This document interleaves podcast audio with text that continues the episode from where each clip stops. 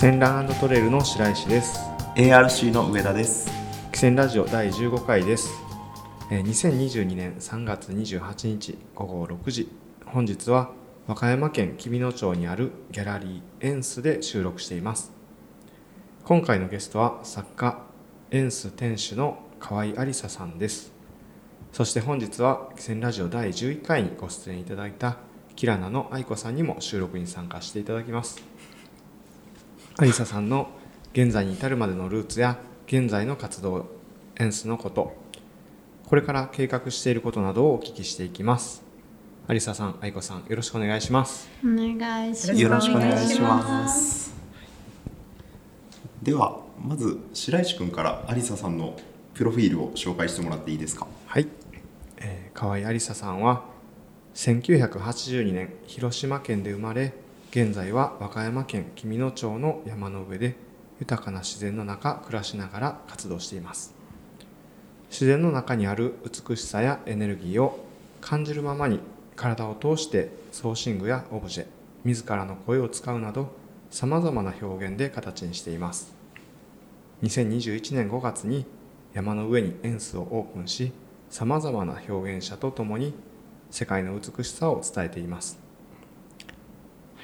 ということで間違いないですか？私が書いたから間違いないです。ちょっとホームページから抜粋させていただいてあーありがとうございます。はい意味わかるかな？でも。わかります。はい。はい。ですかならならそういうことです。では愛子さんの気になる人ということで、はいあの有沙さんに今日はご出演いただくわけなんですけども、よろしくお願いし来。てくださって。お邪魔してます。収録前に2人でご飯を食べたり、そうなんです。美味しいご飯もいただいて。はい、楽しそうに過ごされたお二人なんですけども、はいはいまずこのお二人の中出会いとかその辺の話をちょっと伺ってもいいですか？出会い。えっと、そうですよね。出会い、えーっと、まず、初めてはね多分ですよ。間違えてたらうんうん。すみませんね。多分アーケードだったんじゃないかそうですよね。はい。そうですあの勝浦の。あそうです。はい。え勝浦が最初でしたっけ？え私の記憶では勝浦で愛子さんたちキラナの方が黄色の、はい。黄色の服の人たち。あ 怪しい。なんか怪しくない。黄色でなんかすごい。爽やかな女性たちが、なんか気持ちよく挨拶してくださったってい。う印象がすごい。あって、黄全身黄色の服だったんですかなんか黄色のエプロンですかそうなんですエプロンですねでも黄色っていう何人か集団でいらっしゃったから、はい。黄色の人たちみたいな確かに。あの感じだったから。そうですね。あの時三人で行ってたんですけど、あ急遽。もっといるように感じた。いたんです。あ急遽、ですよね。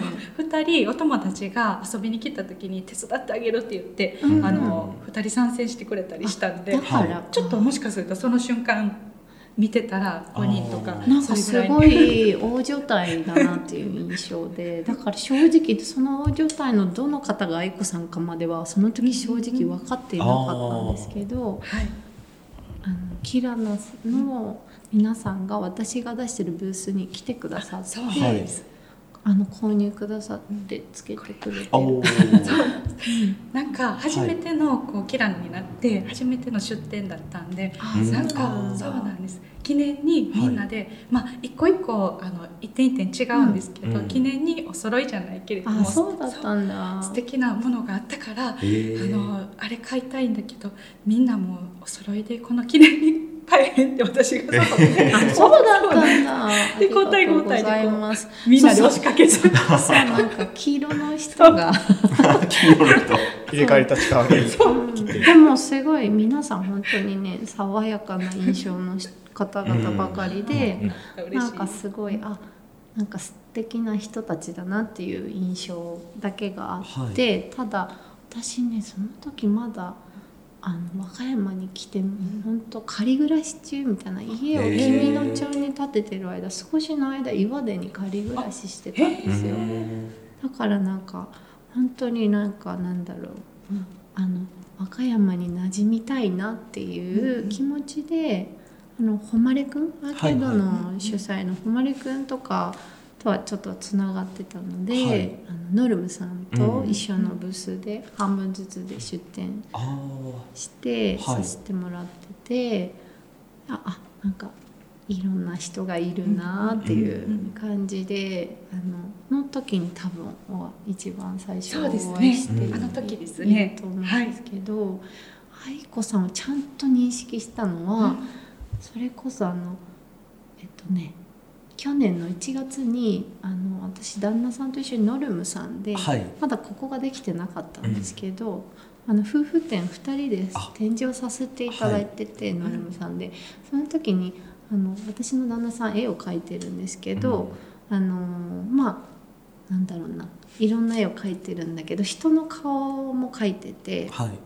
で愛子さんとあのご主人パートナーのご主人の似顔絵を描かせてあの来てくださって、はい。その時にああの時のあキラナさんってあーっていうので、はい。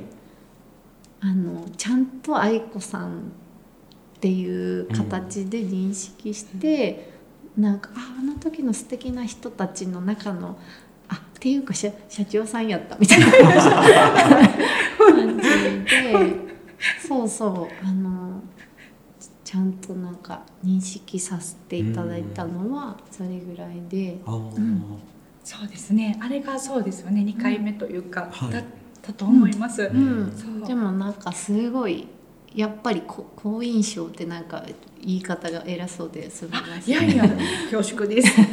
なんかなんか私あの結構ここ音？音っていうか声、はい。うん。声とか響きとかでなんかあちょっといいなとかはい。なんか感じるものがあって愛子さんの声がすごい印象あ的で。そうですよね。うん、いやもうこっから先ちょっと意識してなんか。普通ナイスボイスで普通の時で大丈夫。なんか声がすごい印象的でなんかヨガをされてるっておっしゃってて、私もなんかそんな詳しく全然ないんですけど、まあ、ヨガはあのやったことがあって、なんかヨガって声せあの先生というか導いてくださる方はなんか声ですごい良さが決まるなと、うん。私の勝手なあのなんか勝手な感覚なんですけど、はい。思っていてあの導いてくれる声のなんか周波数っていうのかな、ううん。ん、なんかその音によってこう入り込み方が変わる私はですけどいやなんかヨガの先生なるほどとか思ってあこの声だったらなんかすごい気持ちよさそうだなとかって、あの思ったのがあのすごい第一印象って感じで。嬉しいです。ありがとうございます。いいあの私はそんな感じであのあの思ってたんですけど、はい。うん、私はそうですね。2回目にお会いした時にそうそれこそまたあのお揃いじゃないんですけどあのスタッフさんのちょっとお祝いにあ。リサさんのそうまたあ。ピアスを あのいただきたいなとか思ってお話ししてたりしてでその時はあの翔達さん。に似顔絵描いていただいたんですけどそうそれもあの私たち2人人間とあと猫が3匹うちいるんですけど、うんその猫の写真も、はい。あのうんうん。お預けしてというか送らせていただいてあの一緒の家族なんでうん。一緒の一枚にしてくださいということでお願いしたんですけど、まあ本当にその猫に会ったことないのに本当に特徴を捉えてくださってて もうびっくりしてでそれを届けに多分お二人でお店に来てくださったんです。あのなんかキラナさんでご飯も食べてみたいなって思ってて、であのあどうせだったらあのご飯も食べたいしあの直接おわたうん。私に行こうとかって言って行かせていただいたんだと思います。うん。でそこから結構遊ぶようになったりって感いやじですか？そんなにとかはしてないけですよど、ねはい。私は 私はですが、はい。そうアリサさんになんかねいいことばっかり言っていただいて 私はなんですがあのなんかすごいあの気になってはいたんです。あの君野町あの私もともと父親のあの実家があった場所だったりもして大好きだったのもあって。でそこで暮らされてるとかそう自然の中で暮らされてるしなんかこうあのアリサさんの書かれてる文章を読んだ時に本当に素敵だなと思ったりだとか、あとは本当にあのこのお話いただいて次誰にバトンタッチしようって言った時にあの誰かのことを誰のことを知りたいだろうって思った時に思い浮かんだんです。でなので本当に純粋にあの知りたいって思ったのとで何も知らないんですよね。そう。お友達とかねあのお友達になりたい気持ちはあるんですが、はい。なね。なりたいです。本当に何にもまっさらな状態ではい。本当にあそう本当にあのここにも何度か来てくださって、あの作品を見てくださったり、はい。っていう時にお会いしてこの間やっとヨガに行かせていただいてうん。っていうだからお互いのやってる場所、うんところはい。表現のところにはい。行かせていただいたり来てくださったりうん。お会いしてっていう感じなので、はい。なんか他にもお客様がいたりとか、うん。でこうちゃんと愛子さんとお話しするのはあの今日が初めて。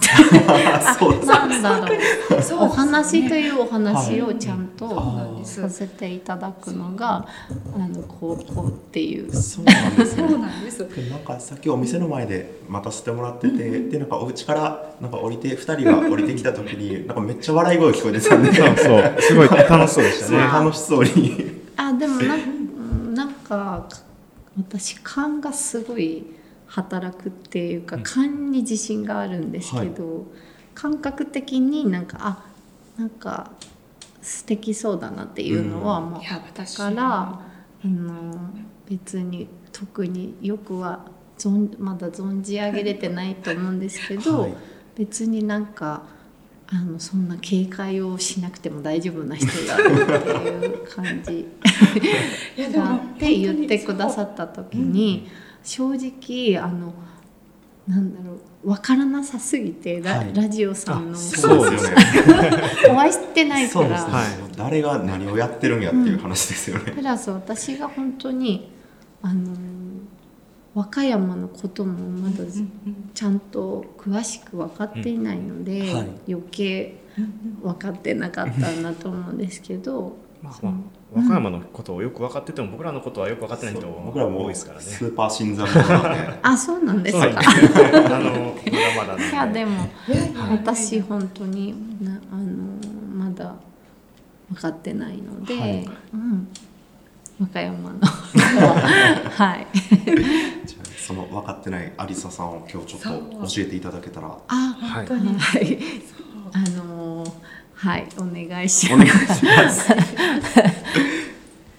ではではでもそのギャラリーうギャラリーというか、まあ、エンスの運営だけじゃなくて、ん。なんかアクセサリーとか、うん。オブジェとか歌とかなんか文章とか、うん。すごいいろいろされてるアリサさんなんではい。なんか本当になんでこういう形になってるのかとか 私もわからないっていう感じなんですよね、はい。なんでなんでしょうね。まあ、現在に至るまでの道のりというかルーツというか、はい。いろいろ教えていただけたらと思うんですが、はい、まず、まあ、すごく遡ってうん、生まれ育ちのところから生まれ育ち。聞かせていただきたいはいんですけども、アリサさん生まれはどちらですか？広広島です。あ出身ははい。広島の広一応広島市、はい。あのーで、まあ、両親も広島の人で、はい。で広島で生まれたんですけど、はい。ずっと広島で、そうですね。生まれた時広島で高校生まで広あ島で。そうなんですね。大学で京都に出てきたんですね関西に。でえーっと高校生までだから18年間かな、うん。広島にいて、うん、京都もはい。ほぼ同じぐらい18年あ10ー18か19年ぐらいかなはい、あの京都に大学生からほんと数年前までいて、うん、でえっ、とね岩手にちょっと仮暮らししてたんだけど、はい。君野に来たのは本当になんかすごい謎のタイミングっていうかなんかすごいタイミングだなって思うんですけどコロナがはい。始まる1ヶ月前ぐらい12月の末にはいはい「君の」のうん。このあのほんとすぐそばにお家を建てたんですけど、はい。そこに越してきて、うん。ほんと12月末ギリギへリー。なんかそれも私が、うん。あのいつ引っ越すっていうのでいや今年中に引っ越して、うん来年新しい場所で迎えたいみたいなのが、うんななんとなくあって12月の末に越してきたら、1月入ってコロナが、はああのまあだいぶ大きく出始めて、なんかすごいタイミングでうん。人っ気がない山の上 山の上に来てはい。なんだかだから割と、ね、世間は京都にいたりしたらもうちょっとこう、なんだろうな混乱みたいなのがあっはいたかもしれないんですけど、本当隣近所に家がないみたいなところに家を建てたので、あの鳥とかの鳥とか植物とか人間以外の生命体しかいないみたいな。なのでなんか割とこう平穏な感じで過ごせてすごいタイミングでこの場所に来れたなっていう感じなんですけど、えうん、そんな流れですね。ーなるほど。広島時代はどんなどんな感じだったというかいや幼少期のありささんはどんな感じだったんですか？か皆さんにすごい聞きたいんですけど自分のことってわかります？断片的にしか覚えてないです分のよねことって意外と分かってないなって思うんですけど、はいうん。ただなんかエピソードとしてなんか印象あちょっとこれなんか今にももしかしたら通じてるかもなって思うのが、い。まああって基本はでもすごいあのおとなしい子だったんですよ、うん。ちっちゃい時多分。はい。あの本当にね一人遊びが大好きなうん。子だった気がします、はい。お家とかでだからちっちゃい時幼稚園とか 多分その時3歳とか以下ってもう覚えてないんで。そうですけど。ね物心がねつく前は物ね心つはい。ついて幼稚園とか行っても本当にお友達があんまりできなうん。なんかうん。新しいお友達が簡単にできない子だったらしくん。て、多分そんなこと聞いたことある。で本当に近所の,、あの気づいたらもう友達だった。なんで友達だったかもよくわかんない。近所の友達しかあの遊べないみたいな子だったらしいですね。なんか、うん、そう。で一人で遊ぶのもすごい好きで、あの覚えてるのがなんかこう本当にあのちっちゃい時からあの間取り新聞の広告の間取りを見るのすごい好きだったんですよ。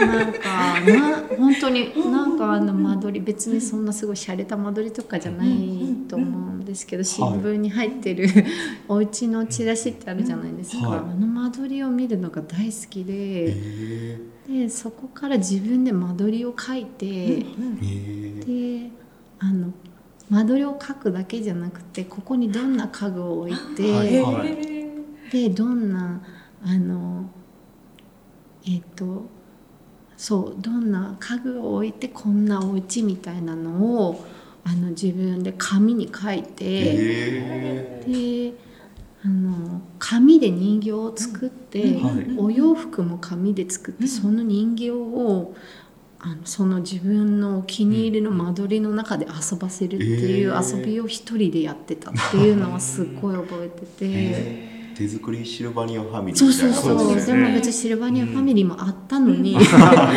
なんか もっと自由にこう。紙の上でなんかそういうことをふあの洋服お洋服も何枚も作って紙で着せ替えみたいな紙の人形を着せ替えさせてあとはなんか今でも覚えてるのがただ家具を描くだけじゃなくてそのベッドカバーとかまで変えたりとか。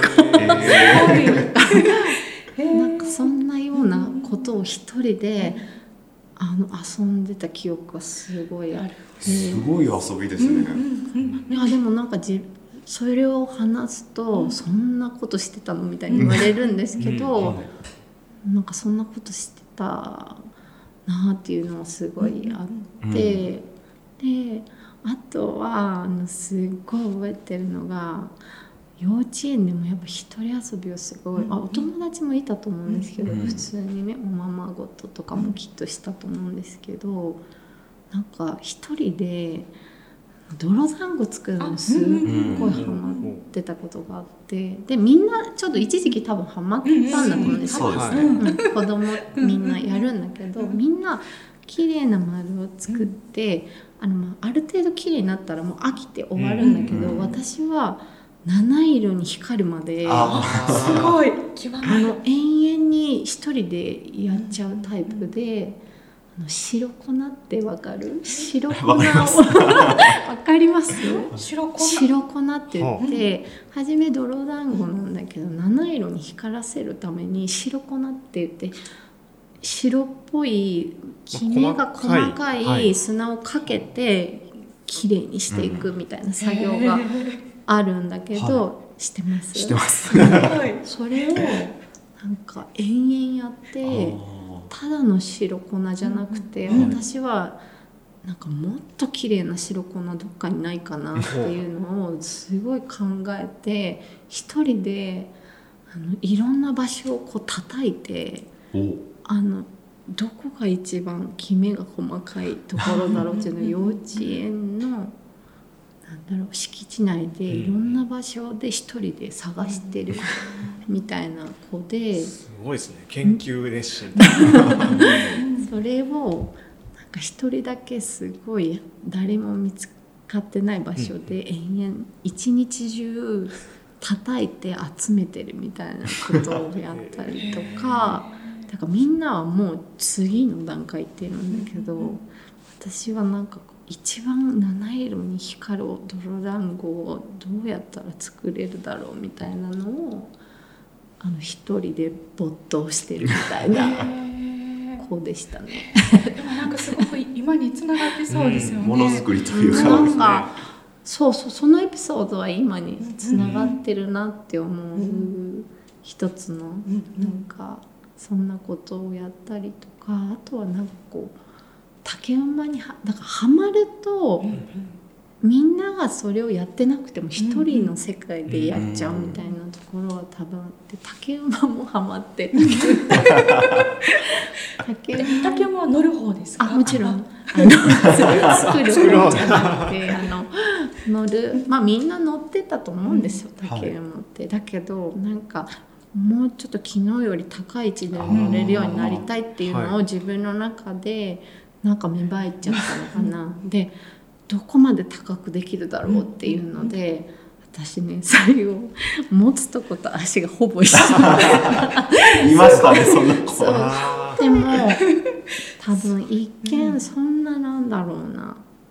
あのうんすごい活発なタイプじゃなかったのに、そういうことするから先生に驚かれるみたいななんだろうっていう感じのことをお母さんから聞いたことあるかな。なんかほんと静かなタイプだったんですよ、うん、あんまりこう騒いでうわーみたいな感じの子供じゃなかったらしいんですけど一人で黙々とあのどうやったらもっと高い位置から乗れるかみたいなのをやってなんか先生がびっくりしてるとか、うん、うん、なんか。そうそこは結構なんかあの一人でだから一人の世界でなんかそういうことを、極めていった結果、なんか旗から見たらすごいアクティブに見えてしまうとか、驚かれてしまうみたいなことですかね。そうそうなのかな、うん、そんなことをしてるような感じだったんですか、それを極めていく時に誰かと友達とかと競い合ってっていうわけじゃなくて、うん、一人で黙々っていうのが、うん、なんかすごいですよね。あでもどこかに競ってるってわけじゃないんだけど、うん、一番高いところに行ってみたいみたいなのはあったかもしれないなとか、まあ、一番虹色、にそう誰より綺麗な、あの一番綺麗な泥団子を作作るんだとかはもう別にあの子に勝ちたいとかって思ってたわけじゃないけど、結果的にあの勝手にそういう気持ちもあったかもしれない。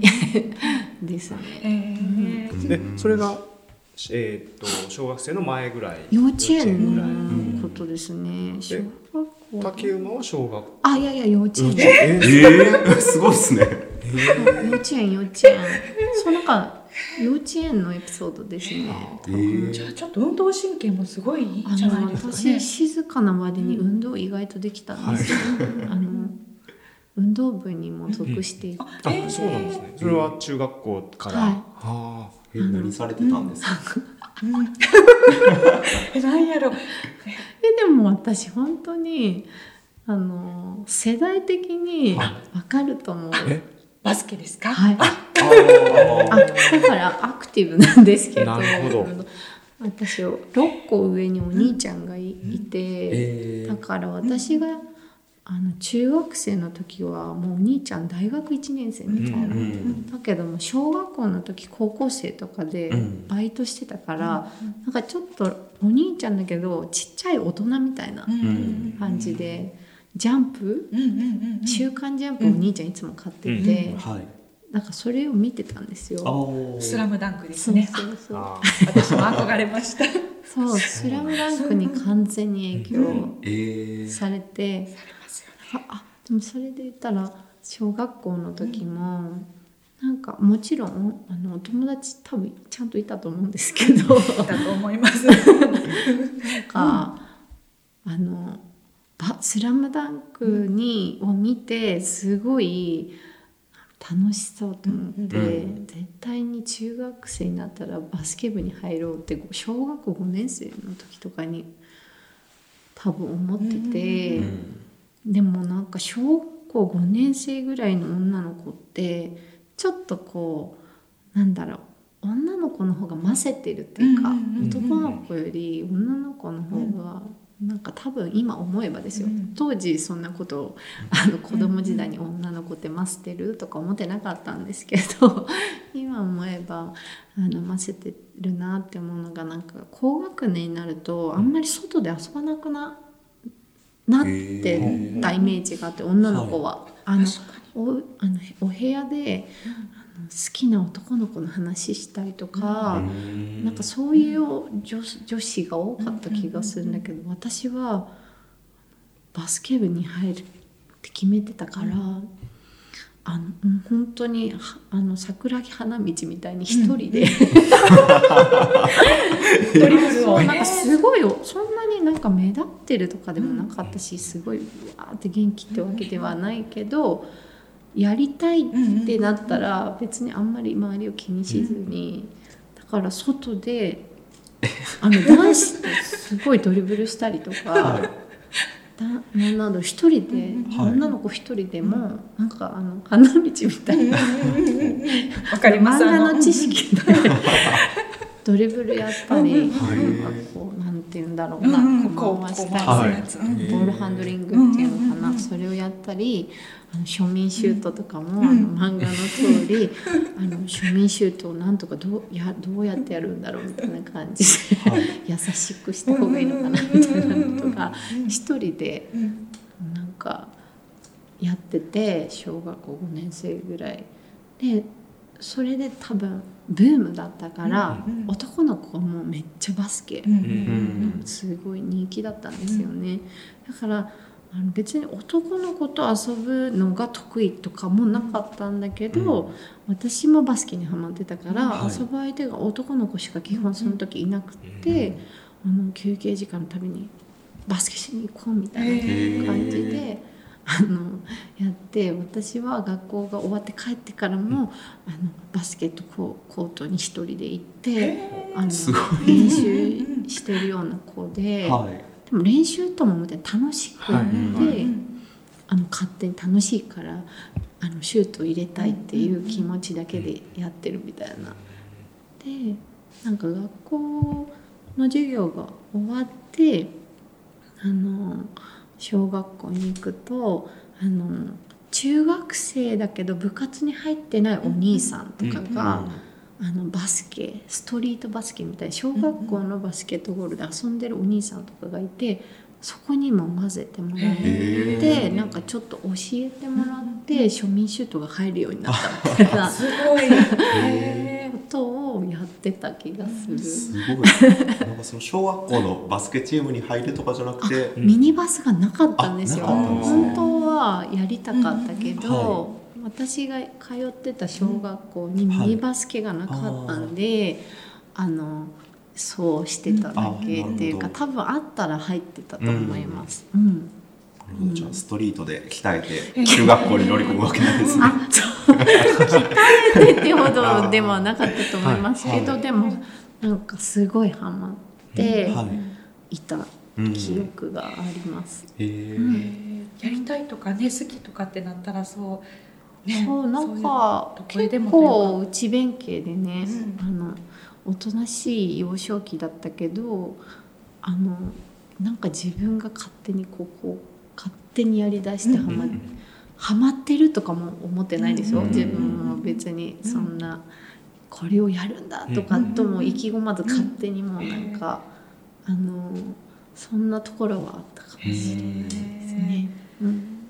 じゃあもう中学生になったらうんもうある程度うんうんうんバスケできる状その時から態で。私ね多分どんな同学年の中ではあのうまかったと思うんですよ。まあ、だってずっと練習してたから、そうね。あのいきなり試合にも1年生から。あのうんだひあの出させてもらった記憶があります。中学校も結構バスケットばっかりって感じで。あ、うん、バスケットは一すごく一生懸命ややってたと思います。はい。うん、やってた、うん、と思います。その時からなんか今につながるというかこの音楽とか何かものづくりとかそういう方はでも実はそれよりもっと前にピアノ習ってたんですよ。そういえば、そううん、でもあのなんだろうそんその時小学校低学年かなはい。の時にピアノあのお母さんがあのピアノとかちょっとやってみる、うん。とかって、うんあの一回見学行ってみるとかって言われてあのまあなんかちょっと行ってみるとかって言って行って、はい。もしやりたいって思ったらやっていいよみたいな見学に行って、あのそういう感じでお母さんが言ってくれてそれでピアノをねちょっと習い出したんですけど、あのなんか楽譜通り弾くのが好きじゃなかったんですよ。なんか教えてもらって、なんか楽譜通り弾くのがだんだん楽しくなくなってきちゃって、うん。なんか初めはたなんかまあ、うん。楽しそうみたいな感じで行ったんだけどあのそそうなんですよね。だからなんか勝手に自分でなんかやりだす方が勝手にはまれるのかもしれない。もしかしたらなんか。あのそう本当にね先生は多分優しく教えてくれてたと思うんですけど。そうなんか。自分でこう探求していくとか。のその方が今思えばですが、うんその当時そんな自覚は全くなかったですけど、なんかななんでこれをこの次はこの曲を練習しなあかんのやろうとか思ってたかもしれない。これの次のページの曲はどんなページなんやろうとかもしかしたら思ってたかもしれないくて。で、まあ、ちょっと習ったんですけどでもなんか音とかはやっぱす好きだったんですけど、もちろん。でなんか先生もなんかすごくこうよくしてくださって「ありさちゃんも頑張ったら音楽のね道にも行けるかもしれないから」とかって言われてたけどハマれないみたいな感じがその当時はあって。はい。あとは実はなんかあの本当にお友達がそんなに多くはなかったんだけど気づいた時にあのもうお家のすぐそば隣のこの隣のお家のお子さんとか、そういうことしか仲良くできなかったんだけどその子たちがダンスやり始めたんですよ。それでダンスもちょっとやあったことがあったんですよ。どんなダンス？ですそかのジャズダンスとタップダンス。多彩なねい。やだから今思えば別になんか自分かから誰にも勧められずやりたいって言ったわけじゃないんだけどちょっと文化系っていうか、うん。あのバスケは別なんですけど、まあピアノだったりダンスうん。だったりとかたまたま別にうちの親がすごく美術に詳しいとか、うん。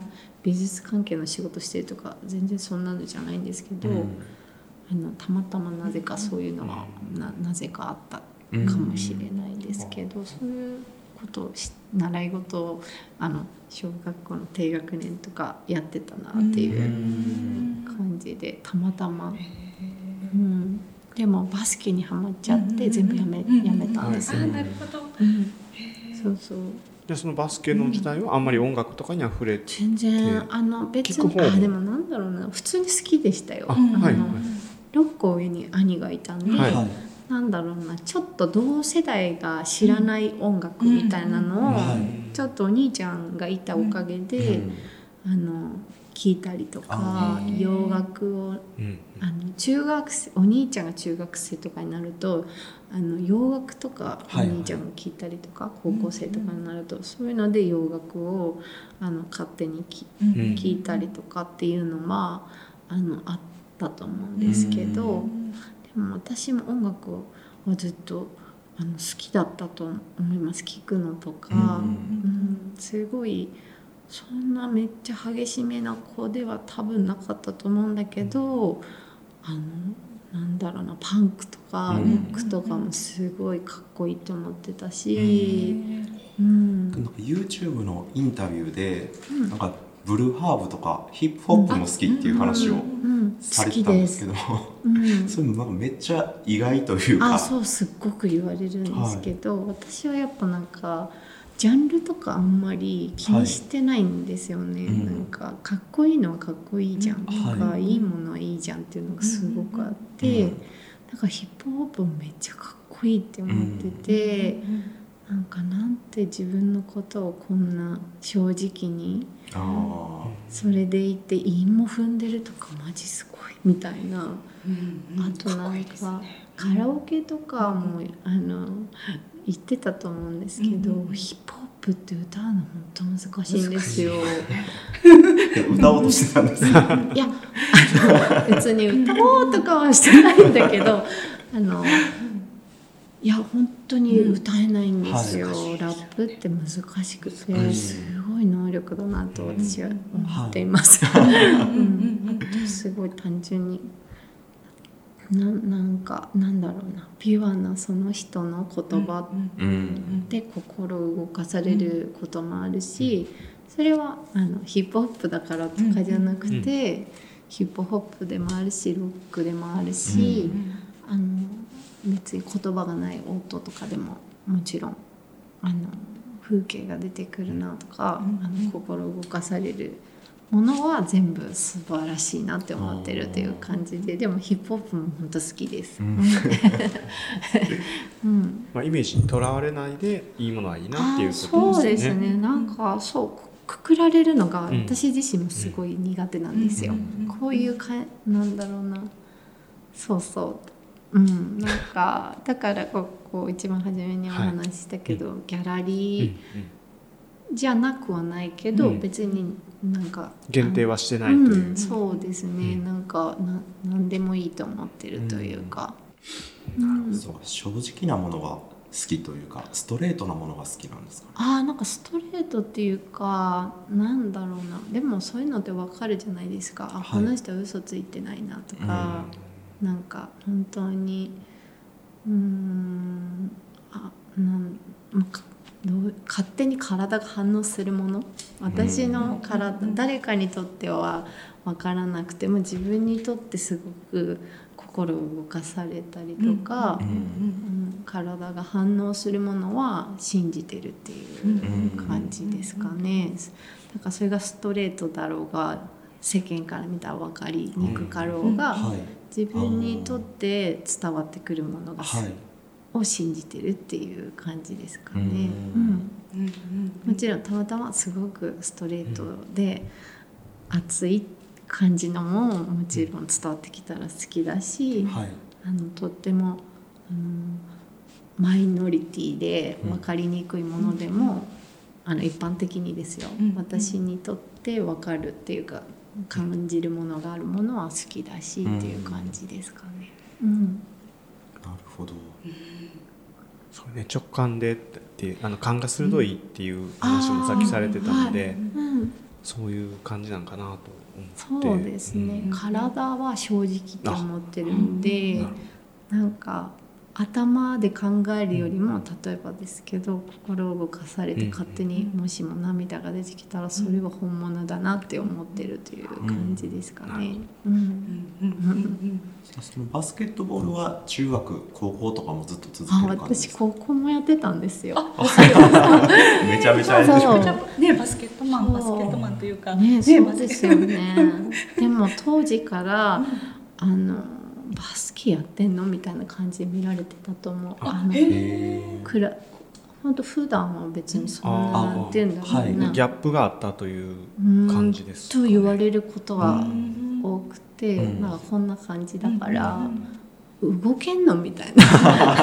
早く動けんの？とかってはい。言われてたけど球技大会とかでうんうん。女の子に「えめっちゃ動ける。あかっこいいうんかっこいいやん」みたいな感じで言われたりとかするぐらい普段は別になんだろうな分かりやすく、俊敏みたいな感じの感じじゃ多分なかったのかもしれない。自分では別にあの分からないんですが、はい。なんかあの球技大会とかでびっくりされるみたいなのがあったなっていう感じです。あとはあの意外とスポーツテストでも動けるみたいな。めっちゃ意外。え？みたいな。でもさっきそれこそお家でうん。こうパパッとサラダを作ってくれた時も、はい。なんか動きに無駄がないというそう本当にそうなんです。読み取れました。私は私運動できないんです。はい。そうなんですね。そう無駄がありすぎるというか。なんかこうやればいいところこうやっちゃういやそれはいやでも私は容量は良くないですよ別に。容量はいいとかは多分思ってないけどそんなサラダで。よかった。なのから意外と動けるあのスポーツもすごいはい普通に好きだし、ううんあの見るのも好きだし、うん。うん、あのするのも今は多分全然動けないと思うけど、うん、えーその中高時代とかどんなことして遊んでたとか、バスケット以外何が好きだったとかあそんなの覚えてますか？か制服改造した。りしてお。た 今に通じることで言うと、うんうん。どういう改造ですか？かい制服あるじゃないですか。はい。であの学校が終わって、あのちょっと遊びに行く時とかに、はい。あのあのうちの高校スカートが2種類あったんですよ。であの普段は紺色のスカートなんだけどチェックもあったんですよ。うんでちょっとチェックにしたりちょっとレースつけたりとか、うん。普段紺で過ごして、はい。あのなんか学校に着ていかない方の制服みたいな、うん、のをもう一個作っといてなんかちょっとレースつけたりなんか学校では履いていけない靴下にして、うん。うん。なんかベストを普通に着込んでるけどビビアンとか、なんかちょっとあのちょっとおしゃれに見えるうん。改造制服みたいなのを作ったりとか。あとはなんかしてもそういうのしてたかな、えファッションとかもずっと好きだったんですか？なんか私正直ファッションが好きかどうかはわからないけど、でもやっぱちっちゃい時からその服を紙で作ったりしてたからあはい興味は多分すごいあって、あのうんなんか自分でジーパンになんかあのその当時はうんみんなやってたかもしれない、流行ってたかもしれないけどジーパンを裂いてスカートにしたりとか。ペンキつけて遊んだりとか、うん。なんかかなんだろうなんかやったりとか してたしてましたね。だからそこそこきっと好きだったと思います、うん。ただなんかあのザ・ファッションみたいなのがすごい好きだったかって言われるとちょっとわからない。自分がなんか作ってみたりするのとかはすごい好きだったなっていう印象はあります。ありますねなんか、うんまあ、そそれな自分なりになんかこだわってたのかもしれない、あのできる範囲で。うん。でそしてその高校を経て京都芸術大学にはい。進学されるんですけど、こうん。れ芸大が選ばれたのははい。何か理由があったんなんですか、か私中学校の時に、はい。あのまあ勉強をあのなんだそれも結構あの勉強頑張りだしたら面白くなっちゃって、うん。勉強も結構頑張ってたんですよ、ん。頑張ってたっていうかなんかね中学校2年生の途中からあの塾に行きだしたんだけど、うんうんはい。あのその塾で一番初めに入ったテストがああんまり良くなかったんですよ。でなんか全然その先生のこととか嫌じゃなかったんだけど、なんか先生と話しててあの私の仲いい男の子の友達がその塾で一番賢かったんだけど、あのその子と同じぐらいの点数いつか取りたいなとかってぼやいたら、あのその時もすごい下だったから、無理よみたいなこと言われて、でもなんか静かにすごい反骨精神とかもあるタイプなのかな、なんかわかんないじゃんみたいに思っちゃって最後一番になったんですよ。へー。それすごい。塾で。いやそれをやりきるのがすごいですよね、うん。どの時も泥団子の時から。いねやでもでもなんか うん。あの楽しくなってきたんですよ勉強も。なんかあのあんまり賢くなかった時は分かんないから解けないけどあ解けるようになったらなんか楽しいみたいな。でだからなんか一番になりたいっていうのももちろん多分あったと思うけど、なんか楽しくなっちゃって、でちゃんと勉強にきっと熱中しだしたからあのそうなったんだと思うんですけどで最後先生がなんか「ごめんね」みたいに言ってくれて それすごい嫌な先生じゃうん全然なんかったんだけど、それでなんか割とこうあの別に公立なんだけど、全然あの。あの公立の中で割とこう進学校、うんまあ、みんな大学に進学し,、しますよみたいな高校にはい。行ったんですけどななんか勉強頑張る欲がそれで切れちゃって、うん。あ高校に入ってから全然勉強しなくなったんですよ。でなんかあのバスケットを一生懸命やってて、そうそうあのそれでなんか勉強もそんなにしたくないなって思った時に、うん。それこそ美術の教科書に、あの有名なあのなんかねすごく好きな写真があったんです、うん美術の教科書に載ってるぐらいなんで世界的に有名な方のあのものなんだけどあのル・コルビジェっていう建築家がいるんですけど、コルビジェがあの建てたロンシャンっていうすごく有名な教会の、教会の写真が美術の教科書に載っていてその教会の写真を見た時にわすごくこんなものを作ってみたいって、あの思ったんですよね。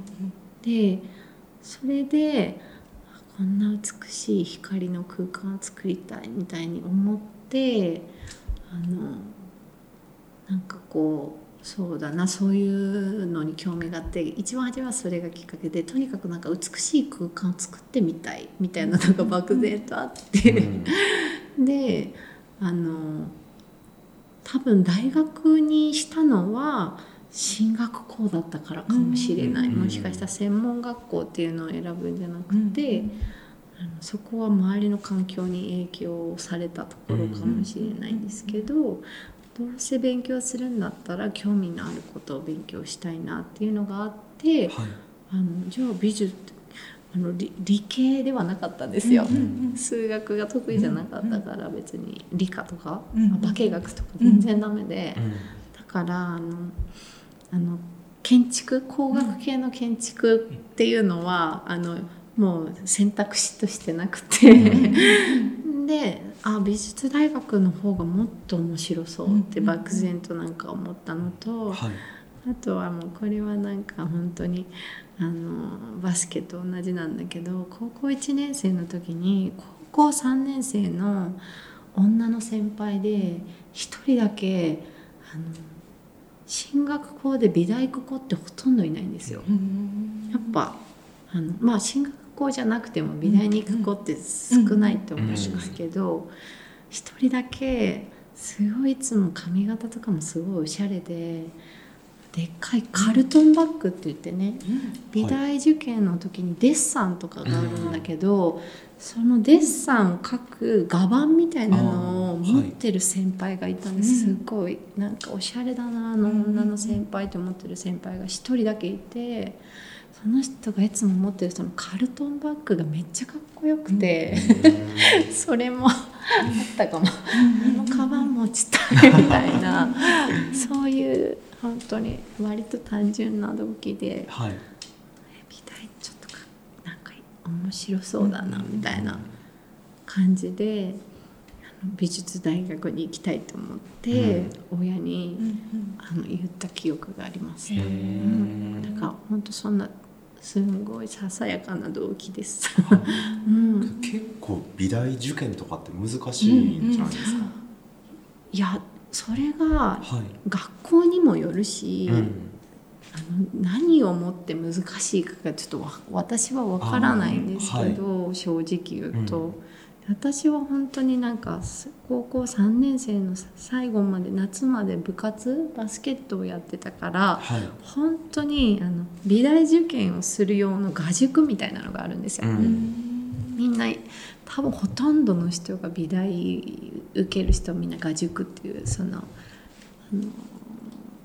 まあ予備校というか、はい。そうです、うん、受験で必要だろうっていうものを教えてくれるはい。塾みたいなのがあるんだけどそこに通っててでもめちゃくちゃ一番遅かったんですよ、うん。その画塾に入ったのが。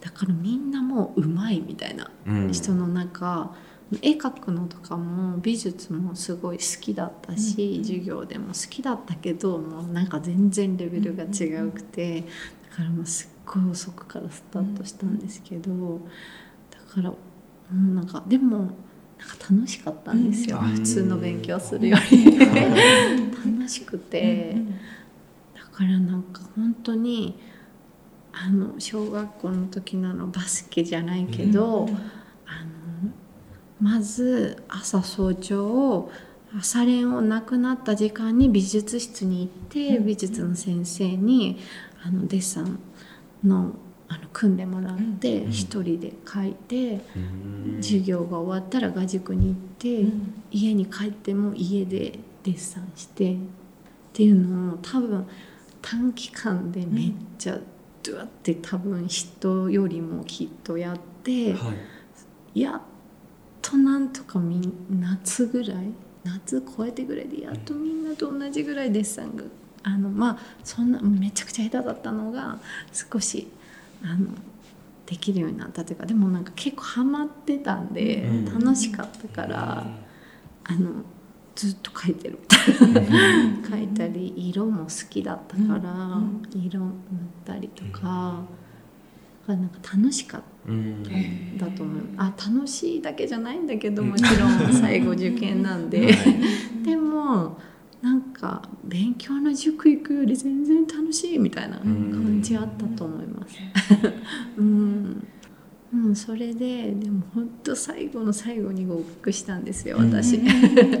本当に。で一応だからあのみんなと同じ大学生にみんななるって時に一応なれたんですけど、うん。はうんそうそう、うん、だから難しいのかなわからないですただ美大に行こうっていう人の数は圧倒的にあの全体数で見たら少ないとは思います、うん。普通にあの多くないと思う、うん。じゃあ京都芸術大学の建築学科に。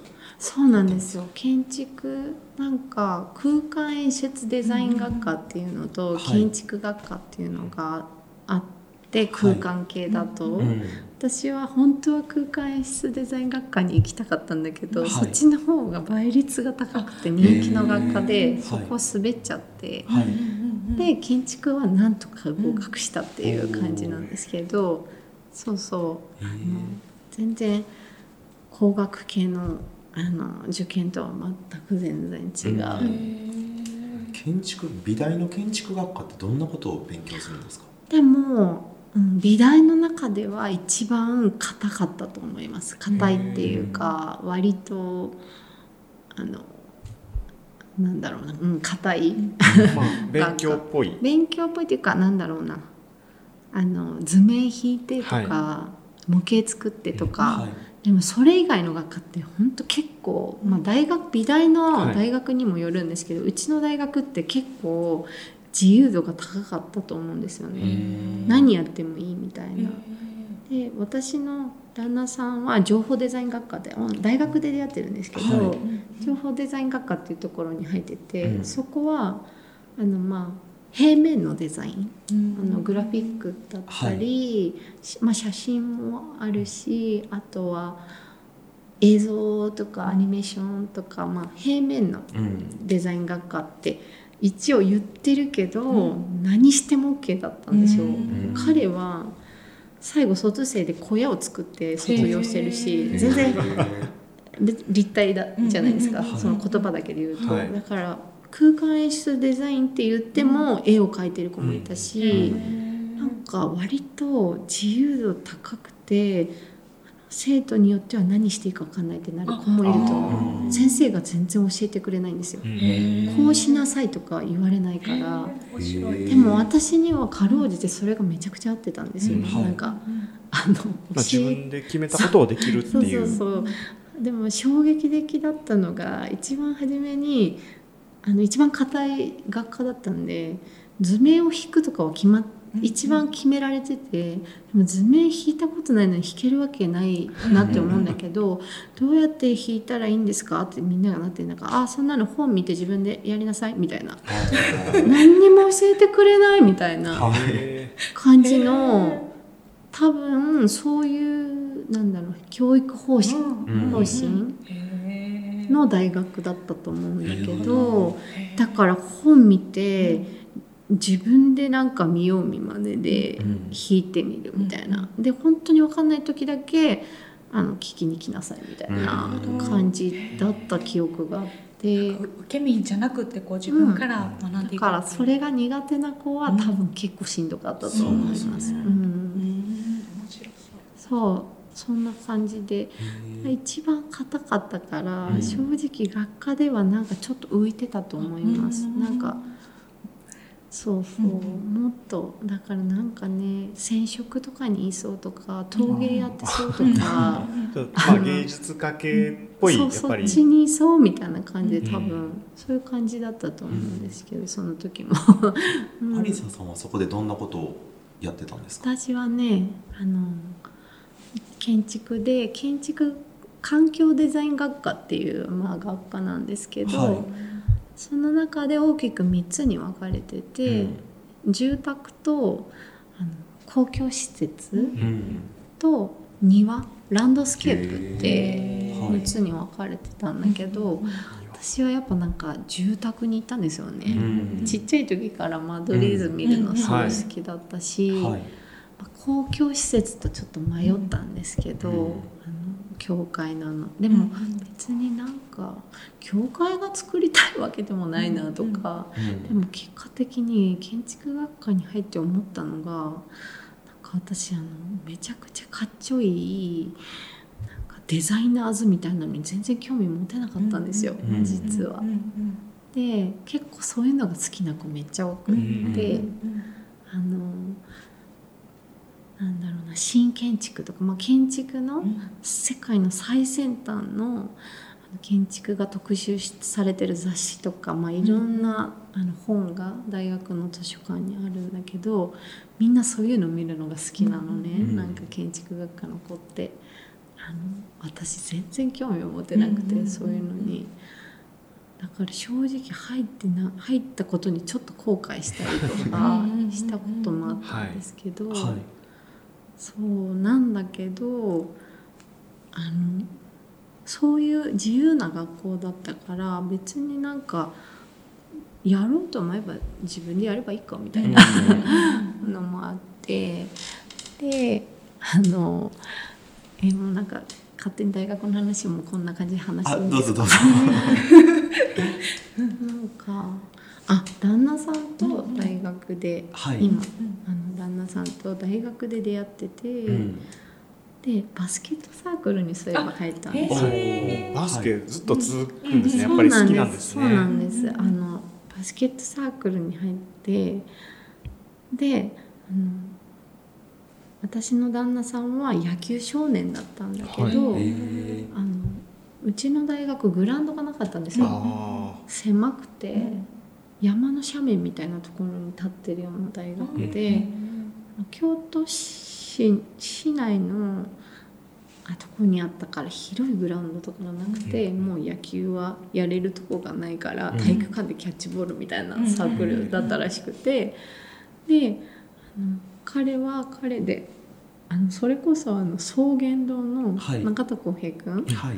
実は私たちの一個上の先輩なんですよ。大学ねの。はい。で浩平丼と翔達君公平丼。これは浩平丼って呼んでて浩、平丼と私の旦那の翔達君ははい。同じ画塾の出身で、はい。でそうあの海南の。そうです。七音っていうねうん。アトリエがあるんですけど、うん。和歌山に。そこの先輩後輩で知り合いだっうんうん。たみたいで、うんで浩平丼バスケ部だったんですあよえーサークルが。でバスケ部の勧誘に翔達君はうちの旦那は誘われて、はい。あなんかまあ面白そうだし野球はもうやらないからっていうので入ってバスケットサークルで、はい。あの出会っててだからなんかねそのサークルの、うん、先輩がなんかちょっと面白い人たちがいっぱいいて、だからなんかもうか授業とか学科とか関係なくやりたいことをなんかこう道端とかでやってるような人たちがいて私は結構大学に入ったもののなんか建築ちょっとなんか思ってたのと違うなとか思いつつ、うんあなんか普通のなんかどこにでもいそうなせっかく美大に入ったのになんかちょっと燃え尽き症候群じゃないけど、うん学科もなんか思ってたのとちょっとなんか思ってたよりそんなに楽しくないなみたいなうん。感じがあったんだけど、そのサークルの先輩とかひがなんか面白い人たちが結構いて、であの同級生に、まあ、旦那さんがいたんだけどあのそこの2個上の先輩であのキムさんっていう人がいたんですよ。キムさんっていうね、あの木村さんだからキムさんって言われてるんだけど、その人があの写真と詩を組み合わせてポストカード作ってて、それがねすっごい人気だったんですよ。道端とかで初め本当にあのただのなんか友達仲間うちで道端でそれを広げて売って1日でな10万とかポストカードであの売れるぐらいキムさんのポストカードがすっごい売れててそれであのそのあのなんだろうなそういうところに遊びに行ったりとか、であの旦那さんは道端でこう似顔絵を、うんまあいろんなきっかけで描き始めたんだけど私はなんかあのすごいなとか思ってて、もうすっごい今思えば今はすごい上手ですけど、いやすごいそんな上手じゃなかったんですよ 当時。あのそんな上手じゃなかったんだけどなんかあすごいなみたいな道端に突然座って、なんかこんなことするなんてすごいみたいなのだけがすごいあって、で楽しそうで。うん。で私もなんか遊びに行ったりとかしていて桜役でお客さんが来るまで、あの桜でね、あのお客さんのふりして喋ったりとか演出して。でお客さんが来たらどけるみたいな、でもだんだんそれもつまんなくなってきて、私もなんか作りたいなみたいな気持ちが芽生えてきて、でも何をしようかなみたいな感じだったんだけどとりあえず絵の具持って道端行くかみんなおるし、みたいな感じで自由に絵を描いてた、描いたら私の旦那さんのとこに来た似顔絵のお客さんが私の絵を見て「お姉さんの絵のタッチで私も描いてほしい」みたいに言ってくれる人がいたんですよ。ただその時自分は人の顔が描けるって思ってなかったから「いや私は」みたいな感じで言ってたらうちの旦那が「ああ描けますよ」みたいな感じで言って「えー、描いてほしい」ってなって「描けんねんけどなんてこと言ってくれるんや」とか思いながら あでもなんかもうあの書くしかないってなって。一生懸命、あの書いたんです、はい、そしたら500円いただいて、すごい嬉しかったんですよ。ねなんかあれやればできるの、みたいな感じで。でそっからあの楽しくなって、うん、そうだから建築学科に行ったんだけど、うん、そっちよりもそういうことの方が楽しくなって、それであの似顔絵を私も実は描いてたんですよ。うん、そうそうであの週末になったら、京都の道端行ったり、ちょっと違うとこも行ってみたいなとか思って、大阪の阿部野とかまで行って、阿部野にもねそういう道端で何かしてる人たちがいたんですよ。でそこに行って書いたりとかあのしてて。そうそう。あの楽しくそういうのをしてたんですけど、うん。うんうん、そうそんな感じで、うん、似顔絵描いてたんですね、うん、似顔絵が描いてたんですよ。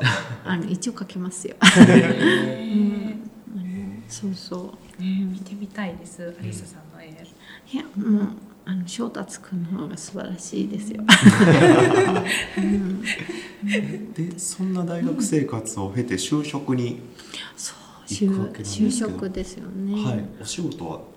私もあの、はい、もう聞いてるかもしれない公平堂の時にしいろは出版に入ったんですよ。ああのキムさんの会社。あの私ね本当今考えてもねなんかそういうとこめちゃくちゃマイペースだなって思うんだけど。はい美大生ってでも基本的に就活遅いんですよ普通の大学より。やっぱちょっとねあの世間とあの社会性がない人が多いのか、なんかあの活動するちゃんとしてる人もいましたよもちろん。大体就活って大学3年生ぐらいからきっとするのかな、大抵の大学生が。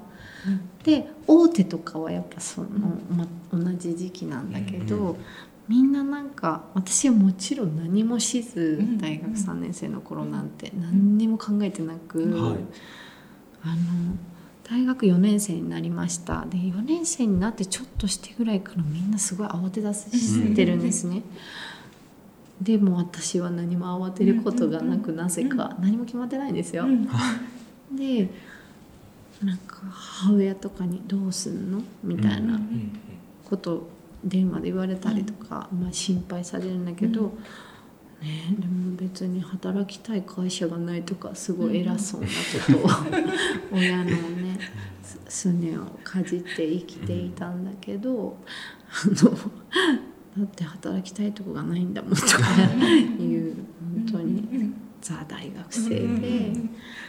で本当にね就活一切せず、うん、ただなんかあの一つすごい好きな本があって、うん、あのあのファッションデザイナーさんの本なんだけどあのミナペルフォーネっていうブランドがあるんですけど、はい、その人皆川明さんっていうデザイナーさんの本にすごい感動し,、したことがあって大学生の時に。のそのものの作るものの作り方というか考え方とかがすごく好きだなって思う、あの思想を持ってる方であのなんか洋服とかってうん、春夏とかうん。秋冬とか、そういうのがまああのファッション業界に関して言ったら主流で、で一生懸命考えて作った洋服が半年後には50%オフって、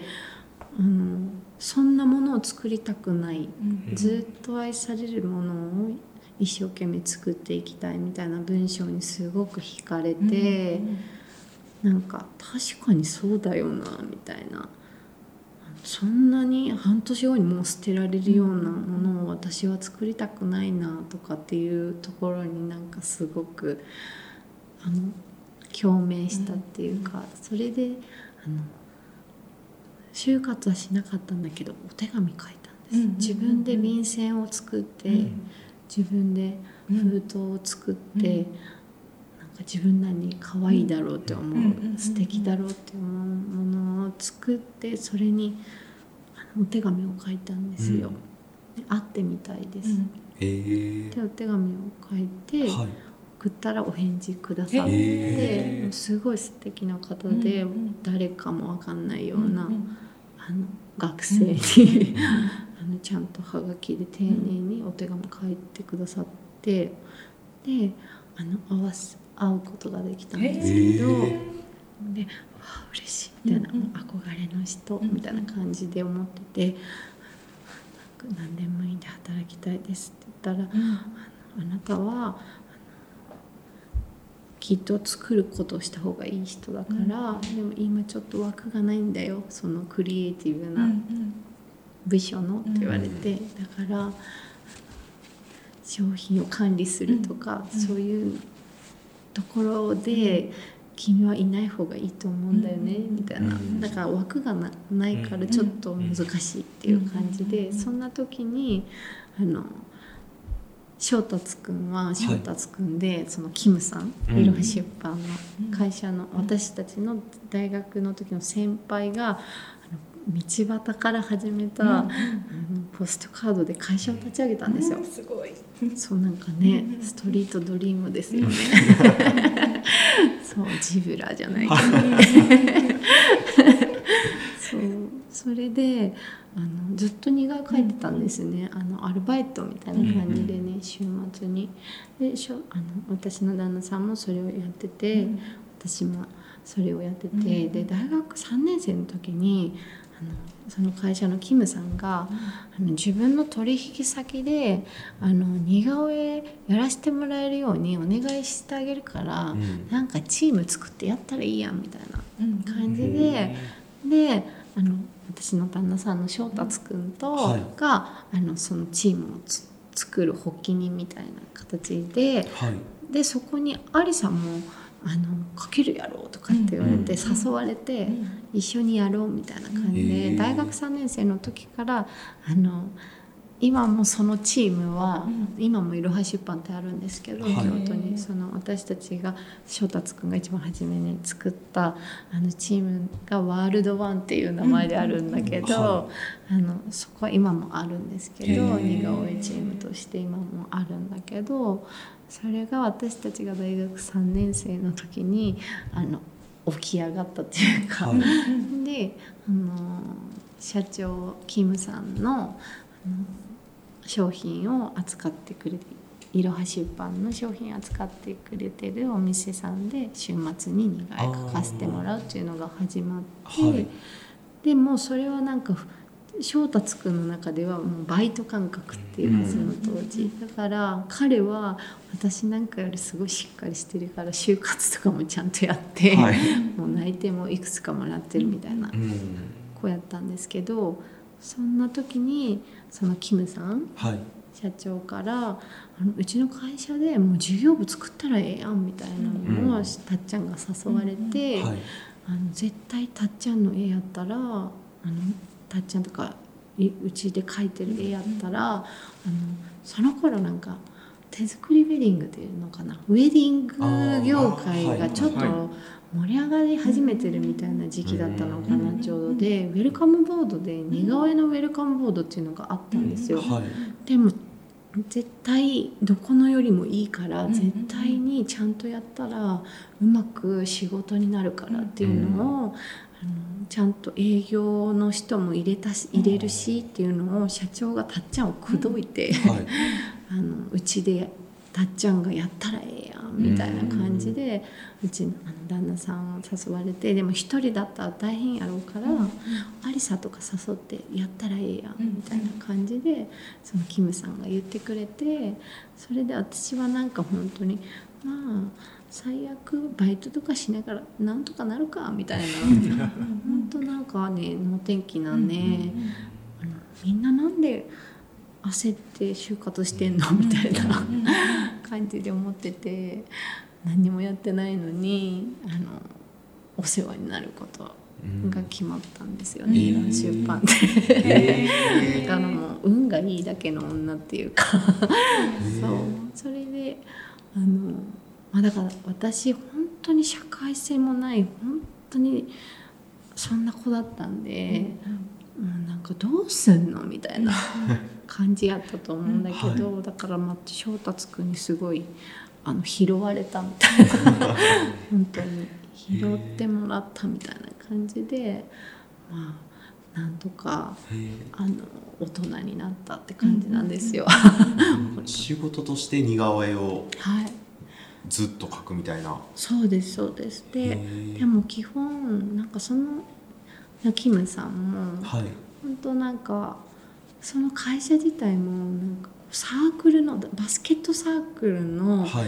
仲いい人で立ち上げたみたいな会社で、だから初め私たちが入社した時って全社員が10人ちょっとぐらいのちっちゃい出版社だったんだけど、なんかすごいバイタリティある方でね、ん。キムさんが、なんかイケイケどんどんなったんです。よ若いし。はい。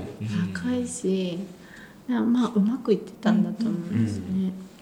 で私たちもあの大学卒業したてででもなんかこう若い力はすごいいろんなことができるからってキムさんが言ってくれるような感じの方やってだからあの最終的な決定権はもちろん社長が判断しうんキムさんが判断してたけど、結構2人で考えてやってみなみたいな、うん。あの感じだったんで楽しかったんですよね、私にとってはなんかあのあ全部自分たちでいろいろ考えれるみたいなのがすごい楽しくて。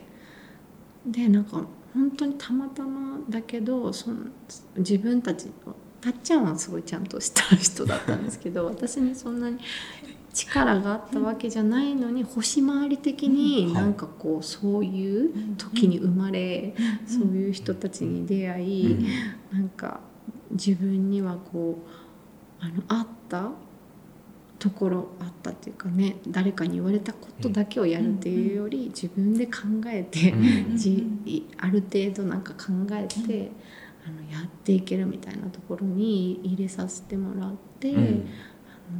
あのものづくりをするっていうことでお金をいただくっていうことだけをして、今までえ。あの生きてきこれてるんですけど、はい。うん、そうそうそんな感じで似顔絵を以前はもともとは描いてたんですよ。うんじゃあその似顔絵はウェルカムボードとかそういうイベントに出展してみたいな、あのね、はい。それがその事業部も事業として大成功したんですよ。えー。すごい。あの私たった4年しかはい。会社に入ってないんだけど、うん。2人でやり始めたのに4年後には私たちの部署だけであの10人以上になったんですよ、え。ででもねなんか23歳とかはい。はい。4歳とかって大した能力もない大学卒業したてのただの若いエネルギーだけがある 私たちがいきなりトップになって、ただ事業的には発展したので、どんどんこう入ってきてくれる子はいたんですけど、だから年上の部部下だったりとか、あの1個とか2個とか変わんない大して変わんないけど、一番上ポジみたいな。の、はい。でなんかそれはそれですごくこうなんか大変な。あと待って2人で私と旦那さんは仕事上っていうかなんか相性がすごい良くて、なんかすごい尊敬し今もしもちろんしてるんですけど、あのそうなんか若かったから今よりもっとね、きっとなんかねとんがりガールだったんですよ。とんがりガール。とんがりガールっていうか、うん、なんかなんて言ったらいいんだろうな。うんもっといいもの作ろうよみたいな、妥協しないっていう。自分なりにですよ、はい。それができてたかはちょっと置いといても、なんかいいものできるんだったら何だってやろうじゃないみたいな感じだったんだけど、その価値観ってやっぱり人によってみんな一生懸命やってるけど、そのいやもっとできるでしょっていうのってやっぱ人によって違って当然だし、今だったらそうそんなの当然だなって思えるんだけど。若い時ってなんでよみたいな、なんでできないのよみたいな、もっとやろうよみたいな、一生懸命なればなるほどそういう、なんて言うんだろうな、そうスストイックに、でもその感覚が旦那さんとはめっちゃ一致し一致してるっていうか,、なんかそこでのこうズレがあのなんか唯一ない人っていうか、あすごいなよりすごいなって思える相手っていうか、うんたっちゃんはすごいって思える相手だったんですけど、なんかそれであのなんだろうな。ただねすっごい忙しかったんですよ。本当にねあの休みもほぼなくて、でも別にそれは自分たちで決めてるから、あの休まないでって言われて休んでないとかじゃないんですよ、自分はよくそれでいいものできるならみたいな感じでその時はやってたんだけどただもうなんかなんて言うんだろうな。私はどちらかというと、うん、いいものを作りたいすごい意識の高い集団でいたいっていうのがあったんだけど、会社の方針ってもうイケイケどんどんで大きくしようっていう波の時代だったりもして、なんか私はなんで大きくする必要があるんだろうみたいに思っちゃう派だったんですよね。なんか広げるっていう広げようとするんじゃなくて勝手に広がっていくことを望む感じだったんですよね。なんだけどあのでもやっぱり会社もうもうその時すでにもう社員があの100人まではいかないけど、会社自体のいろんな部署があったんですけどはもうすごい初め全部の部署入れても10人ちょっととかだったのが、その 4, 4年間ぐらいの間でもう60人とか、あのなんだろうしあの大企業ではないけど、はい。